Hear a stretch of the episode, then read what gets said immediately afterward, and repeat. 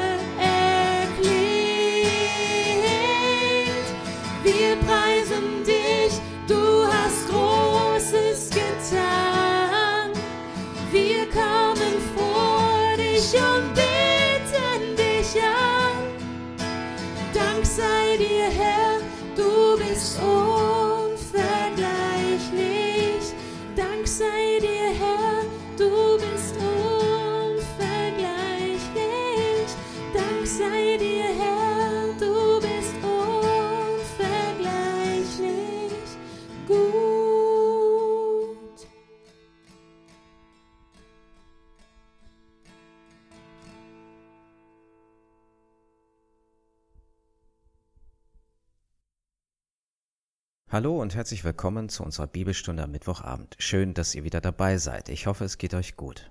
Heute geht es um ein sehr schönes Thema, nämlich um den Segen. Viele von uns haben diesen Begriff schon vielfach gehört. Und dennoch kommt die Frage auf, was ist eigentlich Segen? Und woher kommt der Begriff? Was hat das mit mir und meinem Alltag zu tun? Genau diesen und auch anderen Fragen wollen wir in den nächsten Minuten nachspüren und ich hoffe, dass wir ein bisschen klüger, aber bestimmt auch reich beschenkter aus diesen paar Minuten hervorgehen werden. Weshalb beschäftigen wir uns ausgerechnet jetzt mit dem Thema Segen? Ich denke, es ist immer ein guter Zeitpunkt, sich mit einem so wunderbaren und herausstechenden Thema zu beschäftigen. Aber äußerer Anlass ist einfach unsere Perikopenordnung, die aufgrund des Kirchenjahres hervorgibt, dass wir jetzt den Sonntag Trinitatis haben. Und am Sonntag Trinitatis, das ist in wenigen Tagen, wollen wir uns Gedanken über den aaronitischen Segen machen. Nun hat man ja in einer Predigt wenig Gelegenheit, ein bisschen tiefer in ein Thema einzusteigen, und ähm, das werde ich jetzt auch am Sonntag nicht vollbringen können. Deshalb werden wir uns jetzt ein bisschen, wenn ihr Lust dazu habt, mit dem Thema Segen auseinandersetzen. Das deutsche Wort Segen, das kommt aus dem Lateinischen Signum. Signum das heißt Zeichen oder Kennzeichen und genau das bedeutet es auch. Nicht nur im Christentum ist dieses Signum bekannt, das Zeichen, eine Zeichenhandlung, die deutlich machen soll, dass man vielleicht mit anderen Mächten im Bündnis steht. Beispielsweise sind Gebete auch eine Art Zeichen, dass ich jetzt nicht im normalen Alltag verkehre, sondern dass ich Verbindung aufnehme und aufsuche zu anderen und zwar höheren Mächten. In unserem christlichen Kontext müsste man dazu sagen, dass Signum nicht das einzige lateinische Wort ist, aus dem sich das herleitet, sondern inhaltlich noch viel mehr von dem Begriff Benedictio. Und wenn man das wörtlich sieht, dann heißt Bene gut und Dicere sagen, also Gutes weitersagen oder zusprechen, loben, jemanden preisen. Wenn Menschen Menschen segnen, dann sprechen sie ihnen Gutes zu und befehlen sie der Fürsorge Gottes an. Und wenn wir sagen, wir bitten um den Segen Gottes, dann möchten wir gerne, dass Gott uns Gutes tut, uns behütet, uns bewahrt. Und das sehen wir, dass es auch etwas ist, was Gott gerne tut, schon von Anbeginn her. In der Genesis, da segnet Gott sehr schnell. Und zwar Genesis 1, Vers 22. Da ist noch nicht mal eine ganze Woche um. Am fünften Tag beginnt Gott schon mit seiner Segenshandlung. Er segnet zuerst die Seetiere und die Vögel und einen Tag später die Tiere des Landes und den Menschen. Da beginnt schon die Segenshandlung Gottes an seiner Schöpfung und wir sehen, dass es etwas ist, was mit uns, mit unserem Alltag eng verwoben ist. Im Alten Testament spielt außerdem eine große Rolle, dass der Vater seine Kinder segnet. Möglicherweise haben wir schon mal davon gehört, dass es einen erstgeborenen Segen gibt, also etwas ausgesprochen Wichtiges, vor dem man Respekt hat und was bedeutet, dass man das, was man von seinen Eltern mitbekommt, nicht nur an äußeren Werten, sondern auch an inneren Werten, besonders in Bezug auf einen vorgelebten Glauben und ein Vertrauensverhältnis zu Gott, dass darin ein großer Wert besteht und dass das etwas ist, was man auch wertschätzt als Kind und was man anstrebt, genau in diese Richtung zu gehen und eine Prägung zu erfahren, die ein Leben lang hält und dieses Leben reicher machen soll. Der Segen kommt natürlich nicht nur im Alten Testament vor, sondern es ist wie ein roter Faden, der sich durch beide Testamente hindurchzieht. Auch im Neuen Testament wird gesegnet. Nicht zuletzt durch Christus selbst. Jesus ist jemand, der als Segensbringer gilt. Wenn man sich dazu Galater 3, Vers 13 und 14 anschaut, dann sieht man, dass es durchaus seine Mission war, Segen zu bringen. Einen Segen, der schon im Alten Testament bei Abraham begonnen hat, aber nun auch denjenigen gelten soll, die vorher noch gar keine Beziehung zu Gott hatten, von ihm noch nichts wussten und durch das Evangelium mit ihnen in Verbindung gebracht worden sind. Jesus segnet übrigens auch die Kinder, Matthäus 19. Die Eltern bringen ihre Kinder zu Jesus und das zeigt, Sie wollen, dass sie mit ihm zu tun haben. Sie bitten ja ausdrücklich um den Segen. Und das ist etwas, was Gott Freude macht. Jesus lässt sich da auch nicht abhalten. Die Jünger meinen es gut. Sie wollen die Kinder erstmal abweisen, weil Jesus sehr viel getan hat in diesen Tagen und sehr erschöpft war und auch auf seine Jünger so wirkte, als bräuchte er eine Pause. Aber Jesus sagt ja, lass die Kinder zu mir kommen. Also er möchte, dass keiner sie abwehrt, dass keiner sich ihnen in den Weg stellt, es ist ihm wichtig, dass sie zu ihm kommen. Und das, was er dann tut, ist, dass er sie segnet. Missverständlich ist, dass viele gerade diese Bibelstelle nennen, um zu zeigen, dass auch die Kindertaufe äh, legitim ist in irgendeiner Form. Das wird hier natürlich ausdrücklich nicht gesagt. Jesus tauft sie nicht, sondern er segnet sie. Und das ist das, was wir auch in unseren Freikirchen tun.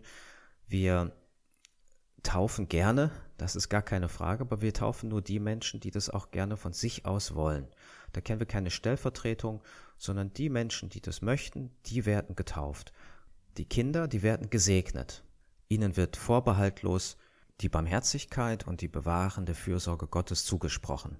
In diesem Kontext sagt ja Jesus nicht, dass ihnen noch etwas fehlt und dass dieser Segen nur eine Vorstufe zum Heil ist. Ganz im Gegenteil. Er sagt ja, ihnen gehört das Himmelreich. Also das ist eine, ähm, Erwähnung, wo wir eigentlich als Erwachsene ermahnt werden, es den Kindern gleich zu tun. Ansonsten haben wir nicht diesen Weg und diesen Zugang zum Vater, den er sich eigentlich für uns auch wünscht. Wenn wir genauer hinter die Kulissen des Segens blicken, dann sehen wir auch, dass der Segen kein Selbstzweck ist. Gerade bei Abraham dürfen wir das ganz deutlich erkennen. Abraham wird gesegnet und er soll ein Segen sein. Also dieses selbst zu einem Segen werden ist ein fester Bestandteil der Art, wie Gott uns segnen möchte. Er möchte nicht nur uns Gutes tun, sondern er möchte auch, dass wir Personen werden, dass wir Wesen werden, die anderen Gutes tun. Welche Person, vielleicht biblische Person oder Menschen, die dir persönlich schon begegnet sind, erinnern dich an diesen Vers, ein Segen sein für andere. Und wo würdest du dich da selber einordnen? Erfährst du und erlebst du dich als jemand, der anderen Segen bringt? Mich erinnert das alles auch an Römer 12, 21. Das war vor vielen Jahren mal eine Jahreslosung und die ist mir schon eine Zeit lang nachgegangen. Die lautet, lass dich nicht vom Bösen überwinden, sondern überwinde das Böse mit Gutem. Das ist schon ein starkes Wort der inneren Freiheit. Nicht vom Bösen überwunden zu werden, nicht in ihm Sklave zu sein, gefangen zu sein in diesem engen Raum der Verbitterung oder des Nachgehen, Nachtragens, sondern wirklich eine Freiheit zu erleben, das zu überwinden und anders zu reagieren, als es vielleicht von der Natur aus einfach wäre. Ich denke gar nicht, dass das einfach ist, sondern ich bin der Meinung, dass ein Mensch, der sowas vollbringt und diese Freiheit wirklich spürbar vorlebt, dass das ein Meister des Lebens sein muss, dass das ein Mensch sein muss, der wirklich geschafft hat, aus Barrieren auszubrechen. Und das wünsche ich mir für mein Leben auch. Und das wünsche ich natürlich auch für dein Leben, dass du in dieser Bahn läufst, dass du mit Gutem überwinden kannst und dass das die Vorzeichen sind, mit denen du durch das Leben gehst. Und dann ist Segen nicht etwas Theoretisches und dann ist Segen auch nicht etwas, was wir am Ende eines Gottesdienstes alleine zugesprochen bekommen, sondern dann ist es etwas, was unseren Alltag ausfüllt, was unser Leben groß macht und frei macht. Zur weiteren Anregung für dieses Thema, der Segen, möchte ich euch noch ein paar Segen vorlesen. Das sind Segen aus ganz unterschiedlichen Zeiten und auch aus ganz unterschiedlichen Kulturen. Und genau dort liegt ja der Reichtum drin. In dieser Unterschiedlichkeit, die dann trotzdem eine Gemeinsamkeit hat und eine Schnittmenge, nämlich das auf Gott geworfen sein, das Vertrauen auf ihn. Außerdem finde ich, dass es ganz gut zu uns als bunter Gemeinde passt. Jetzt beginne ich erstmal mit einem ganz alten Segen, und zwar den St. Martin Segen aus dem vierten Jahrhundert. Herr, segne meine Hände, dass sie behutsam seien, dass sie halten können, ohne zu fesseln zu werden, dass sie geben können ohne Berechnung, dass ihnen innewohnt die Kraft zu trösten und zu segnen. Herr, segne meine Augen, dass sie Bedürftigkeit wahrnehmen, dass sie das Unscheinbare nicht übersehen, dass sie hindurchschauen durch das Vordergründige, dass andere sich wohlfühlen können unter meinem Blick. Herr, segne meine Ohren, dass sie deine Stimme zu erhorchen vermögen, dass sie hellhörig sein für die Stimme der Not dass sie verschlossen seien für Lärm und Geschwätz, dass sie das Unbequeme nicht überhören. Herr, segne meinen Mund, dass er dich bezeuge, dass nichts von ihm ausgehe, was verletzt und verstört, dass er heilende Worte spreche, dass er Anvertrautes bewahre.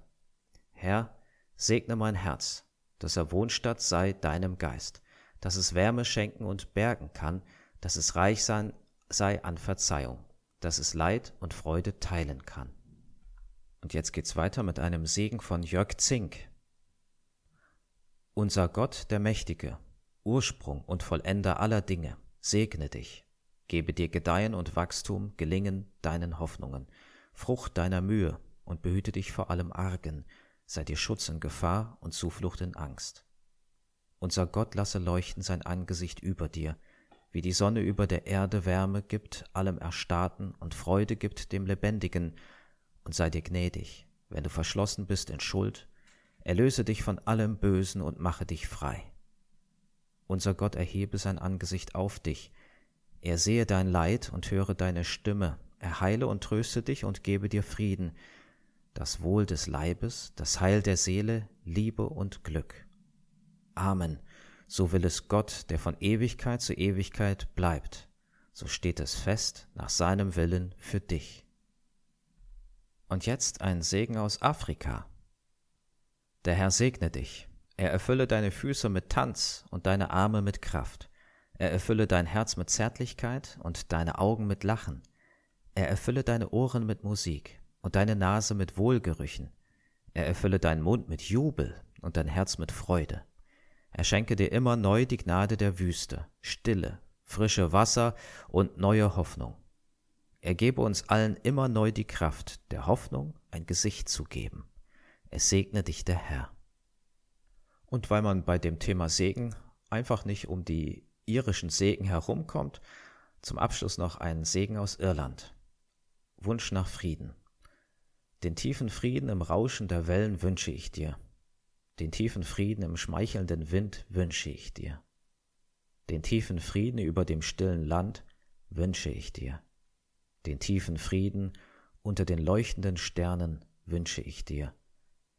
Den tiefen Frieden vom Sohn des Friedens wünsche ich dir. Vielleicht hast du ja auch mal Lust, einen Segen zu schreiben und das hineinzupacken, was dir wichtig ist, was dir auch wertvoll erscheint, jemand anderem zu wünschen. Und wer weiß, vielleicht ist es dann ein Segen, den man auch gerne weitergibt, den man gerne hört, sich selber und anderen zuspricht.